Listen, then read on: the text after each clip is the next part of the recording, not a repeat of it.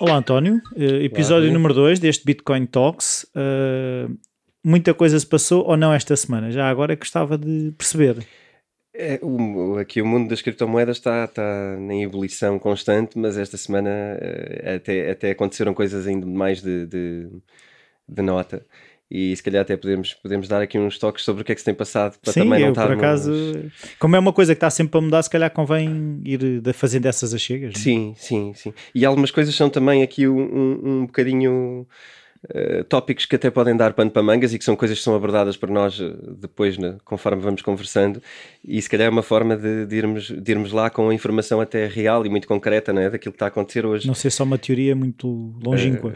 Pois, a, a ideia é aproximar também aqui as pessoas do que se vai passando e, e- e ser uma entrada suave no, no tema, não é? Porque estamos a aprender a filosofia sobre, sobre a coisa, mas estamos também a ver o que é que está, o que é que está a acontecer hoje, não é?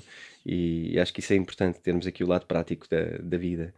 Eh, se calhar aqui um tema que eu podia já eh, pegar é, é engraçado e é oportuno, eh, porque são coisas que nós vamos falar muito em breve, que têm a ver hum, com a rede Visa, neste caso, ok? Portanto, sendo a Bitcoin uma moeda e também um sistema de pagamentos, um dos concorrentes da, da Bitcoin acaba por ser a Visa. Ou. Portanto, a rede Visa, obviamente, é um, é um dos ramos que pode, ser, pode sofrer uma disrupção grande com a, com a blockchain e com as criptomoedas. E, aliás, a Visa in- investe, in- investe milhões nesta área da blockchain. sério? Sim, em, em termos de investigação. Portanto, é, se- este, é- É, este é, um dinheiro tópico... digital, não é? É dentro da área deles ou não? Não é isso? É, é transferências, é sistema de transferências com eficiência e com, e com segurança. E Ok. portanto isto interessa a toda a gente que faz transações, não é? Ah, Meios seguros de pagamento que é o que lhes interessa. Exatamente, meios seguros de pagamento. Aliás, por exemplo, o PayPal ah, tem uma declaração muito gira do, do, portanto, do CEO do PayPal, onde ele diz que porta- eh, o PayPal conseguiu cumprir ah, duas das três premissas que ele, que ele augurava ah, conseguir fazer e a Bitcoin faz a outra.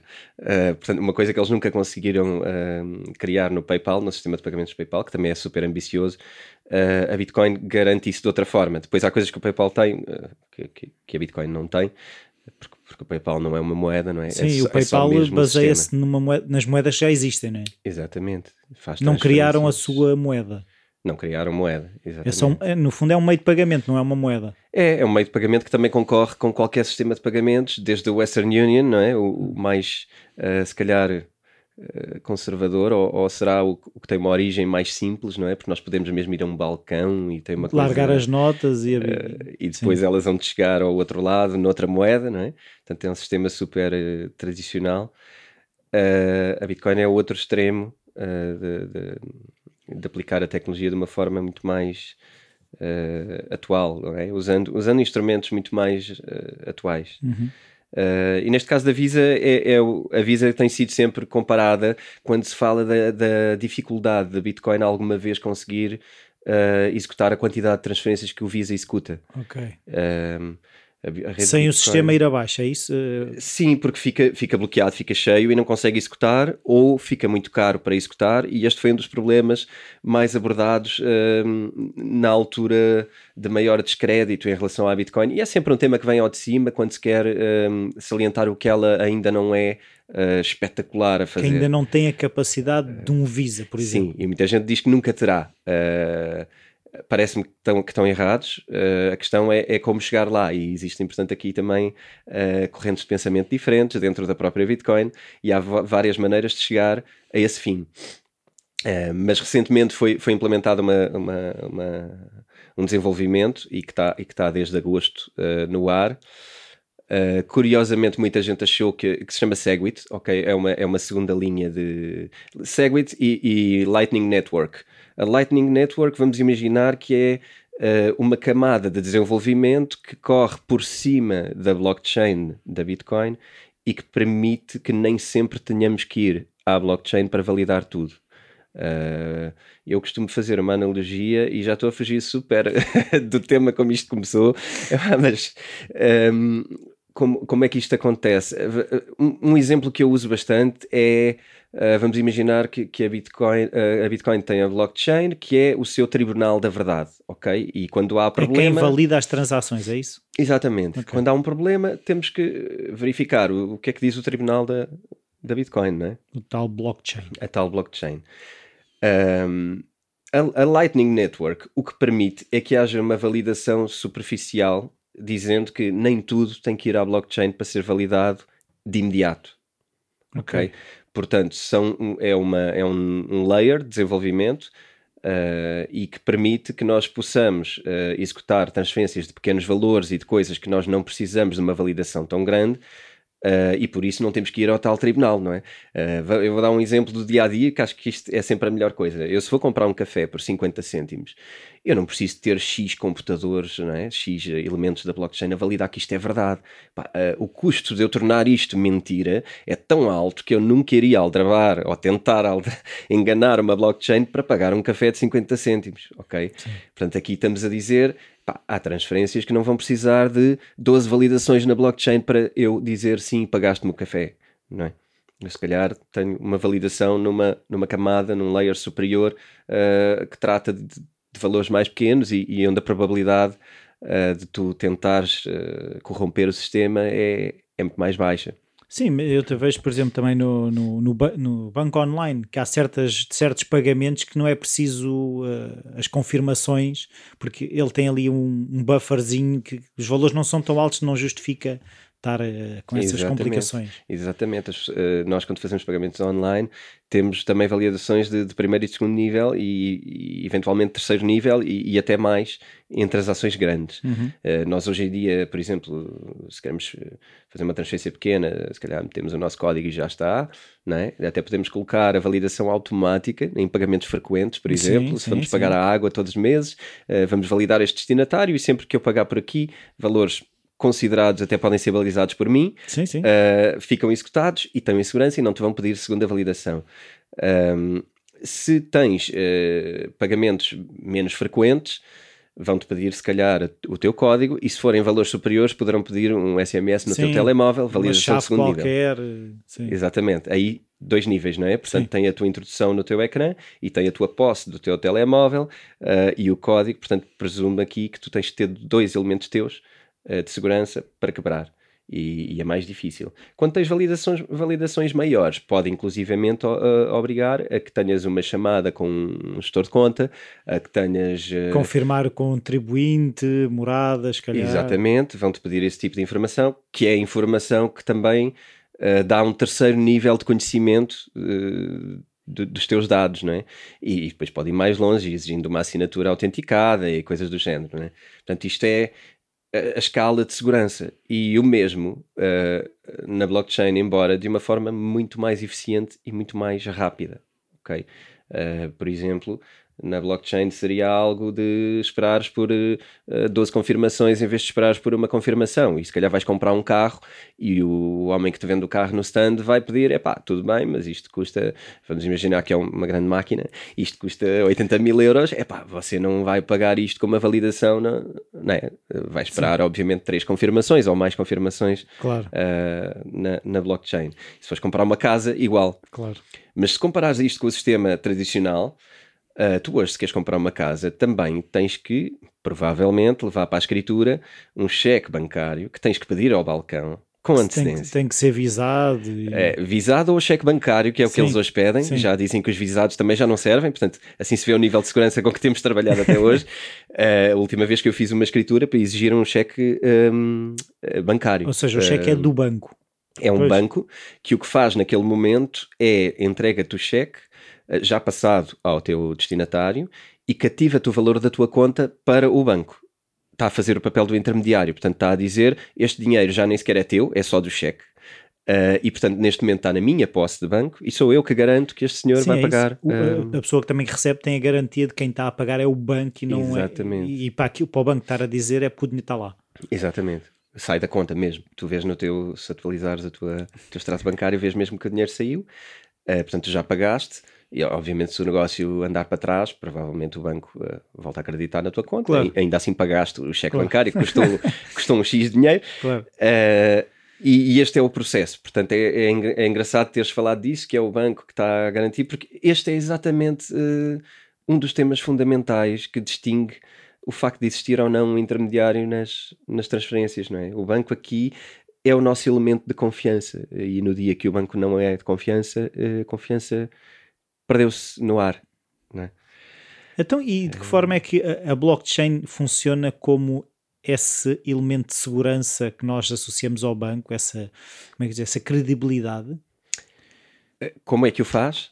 Não, a questão é, neste mundo das criptomoedas, é a blockchain é que faz o papel do banco que diz este dinheiro existe ou este dinheiro... Sim, a blockchain é o elemento uh, de validação, portanto, eu, eu, creio que no outro episódio já abordei minimamente o que é blockchain, portanto, que são... Que são uh, entidades, neste caso são computadores, não é? Que hoje em dia, como eu expliquei, não são computadores, são, são máquinas um bocado mais potentes, não é? E que processam. Uh, são servidores. São, são, são servidores, neste caso chamam-se ASICs, no caso da, da Bitcoin, hum. são, são ASICs que processam a maioria da rede, que têm uma capacidade muito grande de processamento, são umas máquinas não muito grandes, uma coisa de uh, se calhar 40 centímetros por, Uh, enfim, cabe, ocupa, ocupa um espacinho numa prateleira, uh, mas são máquinas ruidosas que emitem muito calor, etc. Mas são concebidas por uma empresa, neste caso chinesa, é, é uma líder no mercado, é, é que tem a maioria do, da produção da ASICs. e, que,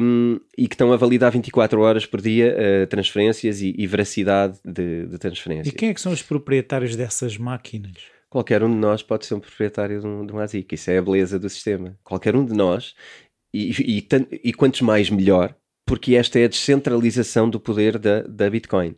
Ok? Uh, eu falo da Bitcoin porque nem todas as moedas são sempre iguais e, portanto, uh, sempre que eu diga Bitcoin, eu posso estar a falar só da Bitcoin ou de mais algumas moedas cuja blockchain também cumpre.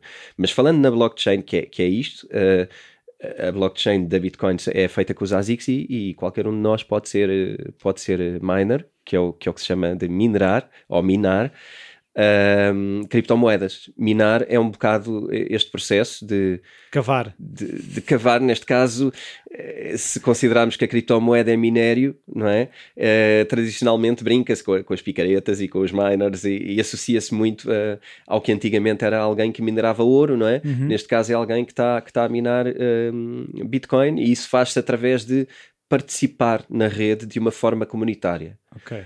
Ou seja, como tu és um validador de transferências, e já agora até entramos aqui a explicar sim, um sim. bocadinho a blockchain, é, é agir. Como tu és um proprietário uh, que antigamente era um PC, ok? Uh, um computador portátil, e tu minavas com o teu computador. Quantas horas quisesses por dia? Ligavas, desligavas da rede, quando queres. Uh, qualquer um de nós é participante neste sistema, e em troca de tu ofereceres o, o teu hardware que fica a trabalhar para, uh, para a rede uhum. durante X tempo, uh, tu és remunerado em bitcoins por okay. isso. Ok? Um, portanto, como tu estás. X a... dias uh, o, meu, o meu ASIC a funcionar, ganho X. Exatamente. Se tiveres 24 horas por dia e é. É, é, é comum é comum e é, é muito importante que assim seja para que o investimento também valha a pena, porque claro. acaba por ser um investimento. Tu estás a gastar eletricidade, não é? Uhum. Que é tua. Investiste na tu máquina. estás a ocupar espaço na tua casa, tu vais ter que se calhar arrefecer aquela zona de alguma maneira, ou, ou tens de pôr numa parte da casa que não te incomode, vai fazer barulho, também está a te incomodar. Tu tens de ser pago por esse, por esse, hum, esse desconforto e, e, e, estás a prestar um serviço, portanto, uh, tu estás a fazê-lo. Uh, para que a rede exista, para que ela tenha validade. Uh, e, portanto, uh, em troca disso, uh, no próprio código da, da, criptomoeda, tu és um elemento remunerável e, portanto, tu vais receber uma parte do valor global das transferências, bem como uma parte da criação das nova moe novas moedas. Okay? okay. A Bitcoin, nós já falámos no outro, no outro programa anterior, que a Bitcoin tem uma, uma na sua programação uma coisa que a, que a difere, eh, que a distingue muito do, das moedas tradicionais, que é ela não pode ser uh, replicada nem, nem impressa e a sua quantidade não pode aumentar. Existe no seu próprio programa, uhum. ok, um, uma, uma previsão de quantas bitcoins vão ser criadas por ano, e, e, neste caso nem é por ano, eu estou a dizer por ano porque é a forma mais fácil de explicar, mas na verdade é por bloco Uh, a blockchain é feita de blocos e a cada X blocos de transações a quantidade emitida de moeda diminui. Essa quantidade está prevista desde o primeiro dia que ela foi programada. O limite máximo são 21 milhões de moedas que estão previstos desde o dia que ela foi criada. Uhum. Um, e, e, portanto, o que acontece aqui é que a cada X blocos uh, ela um, divide por dois a quantidade de moeda que paga e que gera. Ok?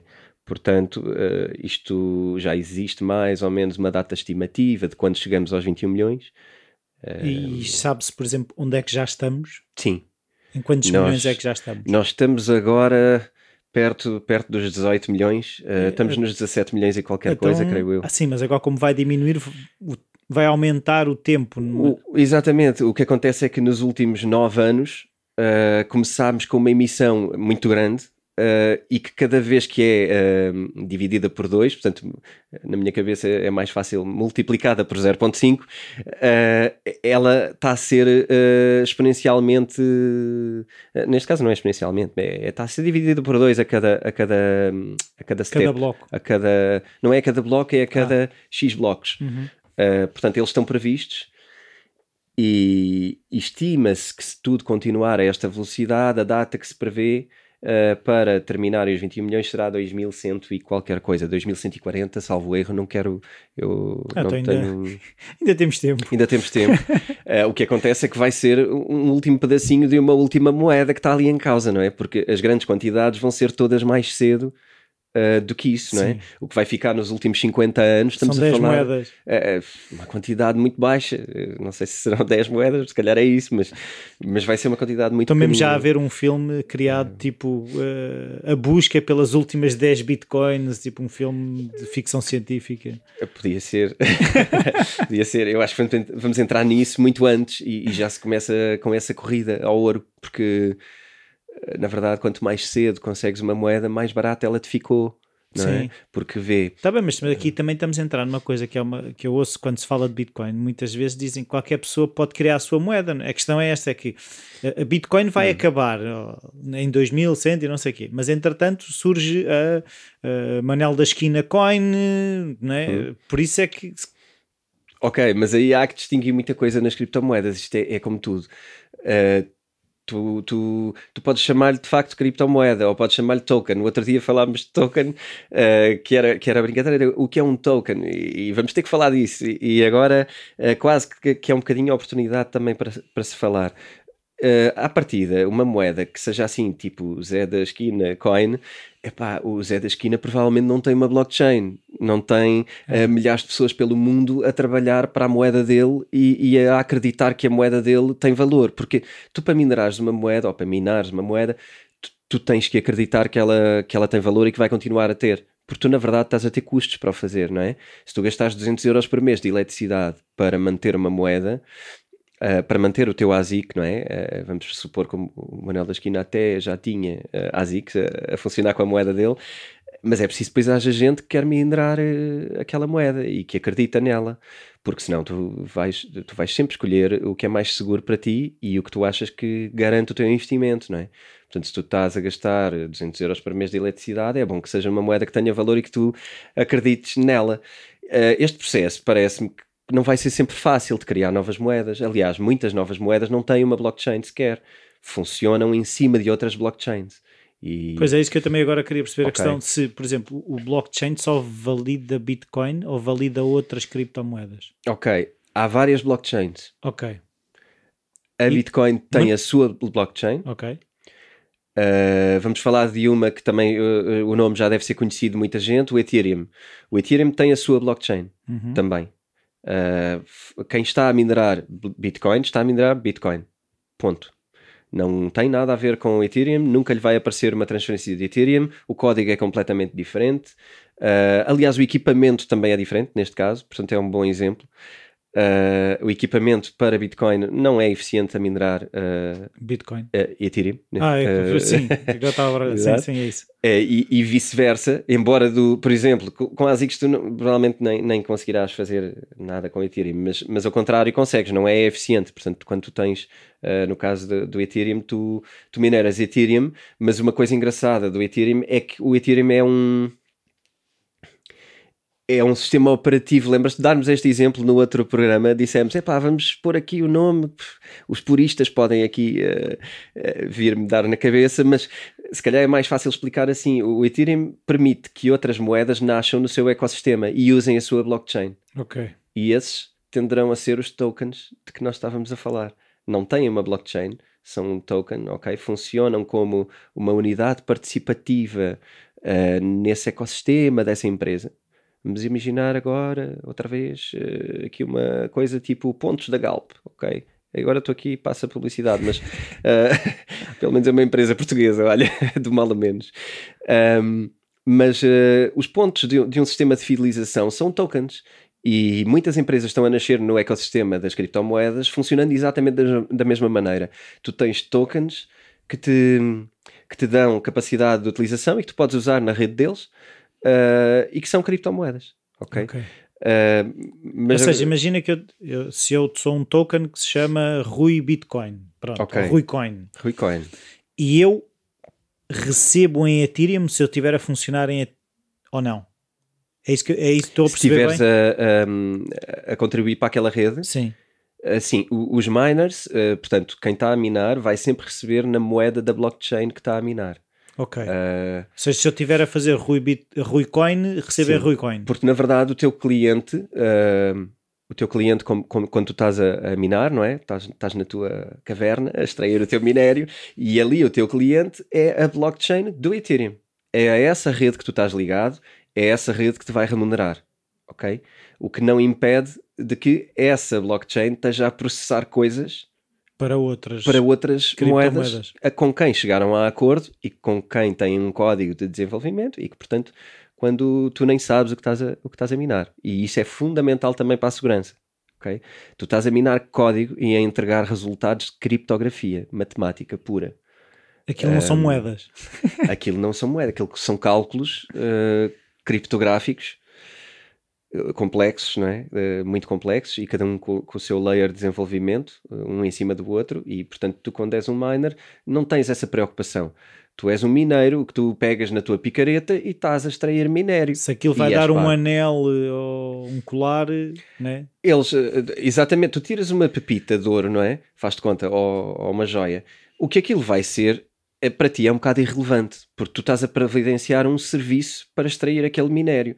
O que eles depois fazem com aquele minério já te ultrapassa e tu não terás conhecimento disso. E, e quando tivesses, eh, até podia ser perigoso para a rede. Portanto, não, tu não sabes qual é a tua parte ali. Uh, sabes que entregaste aquele ouro, mas não sabes se ele foi se ele vai ser uma pulseira para a rainha da Inglaterra ou se vai ser um brinco uh, para, a tua, para a tua mulher. Portanto, aquilo depois segue o seu caminho, Claro. mas o teu trabalho acaba ali e é pago ali, naquele momento. E portanto, é este o processo da blockchain. Sim. Curiosamente, ficou explicada ou, ou, ou pelo menos semi-explicada. mais contexto. explicado.